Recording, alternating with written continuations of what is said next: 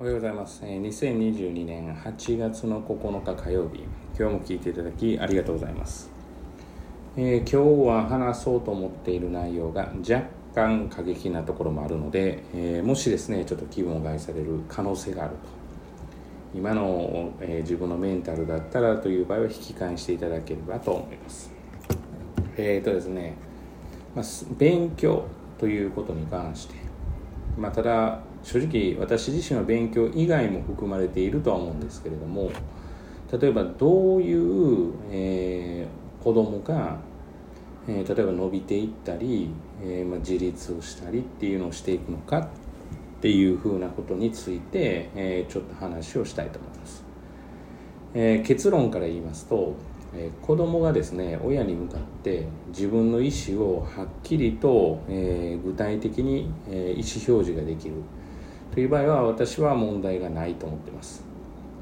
え逆に、え意思表示ができない。まあ言ってみたら、え親のことが怖いと思ってる。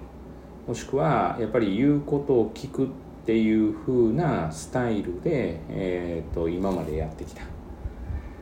つまり、えーどう言ったらいいんですかね。指示に従わないとまあまあ言ってみたら怒られるであるとか、えー機嫌が悪くなるとかっていうことでやってきた。で、えーもしくは、えーただ具体的じゃなくてうるさいうるさい何々っていうことだけを伝えるまあ、あのこの世は、えー意思が伝えられないのとただ単にうるさいっていう、えー今の、えーまあ、障壁というか障害を排除するだけのことっていうのは、まあ、勉強においてっていうことでいうとうまくいかないのかなというふうに思っています。ここの駆け引きが難しくて子供にとっては、ま、親しかいなくて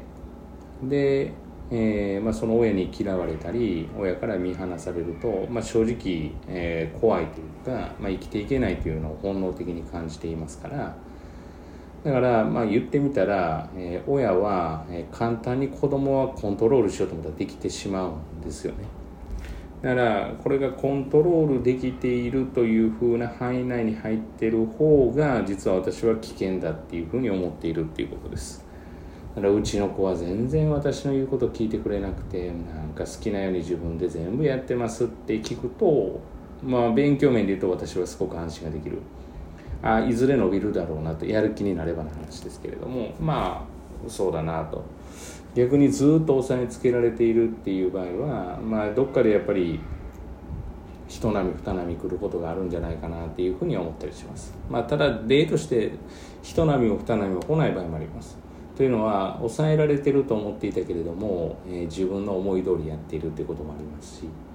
だから子育てに正解も不正解もないとは思うんですけれどもやっぱり親に対しても自分の意思表示がしっかりとできるっていうのは私の中では大きなポイントだというふうに思っています。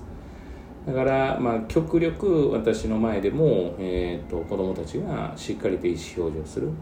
まあ、特に私なんかは口うるさい方ですから、まあ、なかなか意思表示しづらい方だと思うんですけれども、まあ、その中でも、まあ、どれだけ歩み寄れるかっていうことは常に考えたいなというふうには思っています。あまあただただあれですよそのまあもうもう許しがたいことが起きた場合は当然歩み寄ることは多分そうですね。相手から歩み寄らないとないものはないですけれども、まあ、そういったところかなというふうには思っています。ですからまあどういう子育てがうまくいってるかいってないかっていうのは私は別にそのプロではそこに関してはありませんからとやかく言えるわけではないですけれどもまあ多分何万人と延べ何万人という子どもたちを見てきて思うことはあまあ意思表示ができる子っていうのは、まあ、勉強においてもうまくいく子が多いなっていう。そうですね。だからまあ意思表示をすると、まあ、親御さんにとってはやりやりづらい部分とかも出てくるとは思うんですけれどもでもそれって実は正解なんじゃないかなと。一つのですね。正解一つとは限りませんからというふうに思っています、えーもしかしたらですねあいやもう当てはまってない当てはまってるとかでなんだこいつ何言うねんというふうに思われてるかもしれませんが、まあ、どうあったって今からでもうまくいく形はありますしもしくはうまくいってないと今の話を聞いて思っててもうまくいってる可能性もありますしうまくいっていると思っててもうまくいっていない可能性もありますからもうこれはもう人それぞれで昨日話したように個性は個性ですから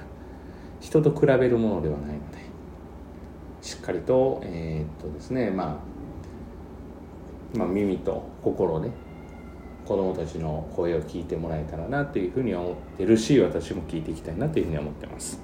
えー、本日は以上です、えー、明日からはですね、え、休暇となりますのでもしかしたらこう更新できる、日があればさせていただくかもしれませんが、まあ、基本的には次、え来週の水曜日からまたポッドキャストの方も始めたいと思いますので、えちょっと長いお休みになりますが皆様も、えお体には、えお気をつけて、え楽しい毎日を、えお過ごしいただければとお過ごしいただければとおかしいですね。お過ごす、えー、過ごされることを願っております。今日も聞いていただきありがとうございました。また次回お会いしましょう。